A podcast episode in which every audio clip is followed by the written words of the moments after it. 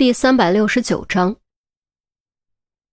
陆明将于西从布控点调了回来，安排他和钟离搭档，对三个月前一切和郑怀清有关的线索进行调查，并尽可能寻找范高这个代号和郑怀清的联系。对此，于西自然没有任何异议，反正和钟离搭档早已轻车熟路，而且他也的确喜欢和钟离一起动脑子，而不是在外面枯燥的蹲点。至于调查的第一步，于西和钟离商议后决定进行网络海量筛选，检索时间范围三个月前到五个月前，检索词条郑怀清。当然，郑怀清这种身份的人，无论走到哪儿都是媒体关注的对象，检索结果肯定很多，却也恰恰因为其身份财力，很多东西并不一定会摆在公众面前。而是如冰山一般藏于水下，所以海量筛选成功的概率并不高。如果失败的话，还得继续进行第二步行动。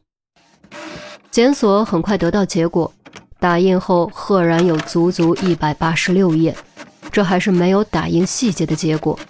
如果将所有搜索结果的内容也打出来的话，估计库存的打印纸消灭干净都不够。粗略翻了翻。内容可谓五花八门，有各种郑怀清参加的公开活动，有采访，有八卦等等。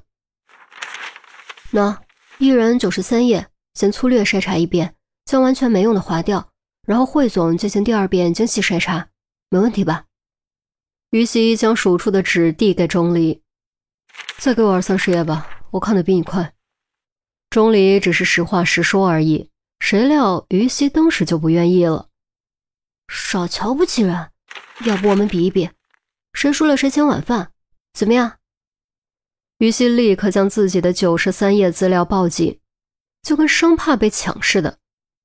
钟离莫名想起了于西欠他一百多顿饭的那段时光，心中微微感慨，看了看表，快到下班时间了，你不回家吃饭？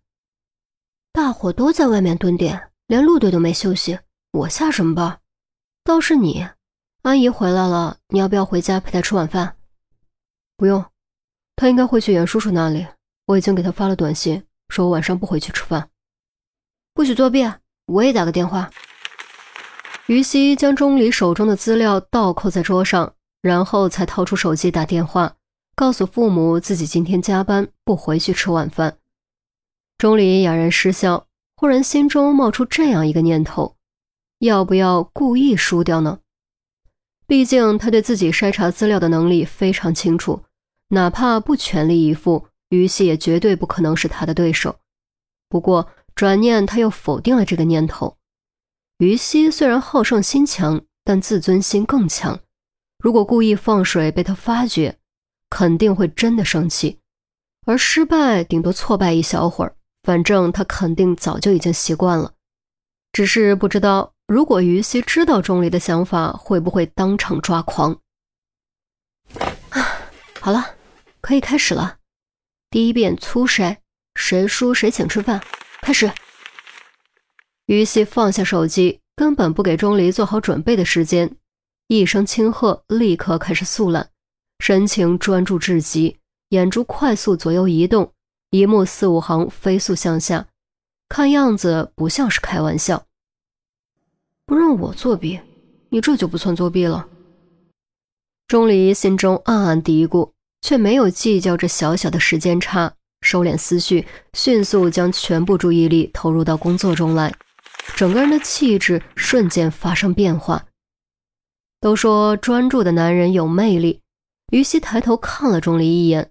目光正好落在钟离侧颜上，西斜的阳光透窗洒落，为他俊挺的鼻梁镀上一条淡淡的金边，宛若象牙雕塑般立体迷人。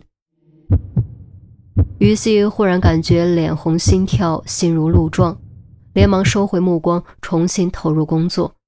然而这一次，无论如何都无法完全集中注意力。钟离却已经完全进入状态，他并没有像于西那样一页页筛查，而是直接将资料铺开，三页摆成一排，眼球高速律动，同时进行筛查，同时手中提笔，看到可排除的选项立刻划掉，无论速度还是效率，都瞬间将于西甩开。由于于西注意力不够集中，所以立刻注意到了钟离的筛查方式，顿时惊得目瞪口呆。看看钟离并排的三页纸，再看看自己面前的一页纸，如此反复三次之后，发出一声无奈不甘的低吟，颓然趴倒在了资料上。啊，他知道他已经输了，晚饭他请定了。或者也可以这么说，从他发出挑战的那一刻起，这顿晚饭就注定是他来付账。事实证明，结局的确早已注定。大约一刻钟之后，钟离的九十三页资料全部筛查完毕，而于西才完成了不到三十页，速度不及钟离的三分之一。这还是他咬牙发狠的结果。如果保持颓然状态，估计连二十页他都搞不定，我赢了。钟离揉了揉眼睛，语气很淡，就像是在陈述事实。好吧，不是好像，钟离就是在陈述事实，铁一般的事实。唉，你这是欺负人！于西发泄似的喊了好几声。我哪里欺负人了？再说，这不是你提出来的吗？一次看三张。我怎么可能快得过你？于西指着钟离面前的资料，气势汹汹地说：“人眼视野通常是一百二十度，集中注意力的时候为二百五十度左右，其余都会变成余光区域，而且进行弱化。但其实只要经过训练，集中注意力的度数可以增大。三页纸连成一页，通过适当调整高度，视野完全可以容纳，进而让效率大大提高。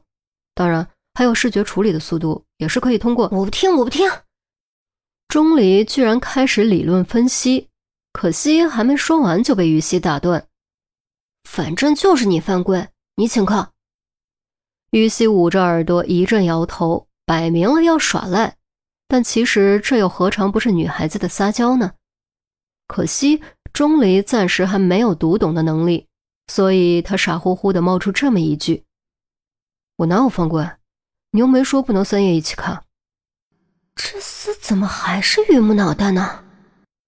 于西抓狂，将笔拍在资料上，站起身，愤然拉住钟离的胳膊肘，拽着他朝外走去，一边走还一边说：“我请，我请，我请，总行了吧？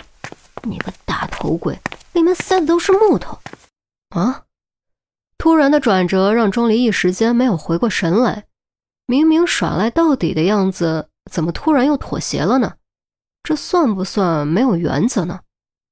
谁料于西下一句话彻底将钟离击倒：“我请客，你付钱。”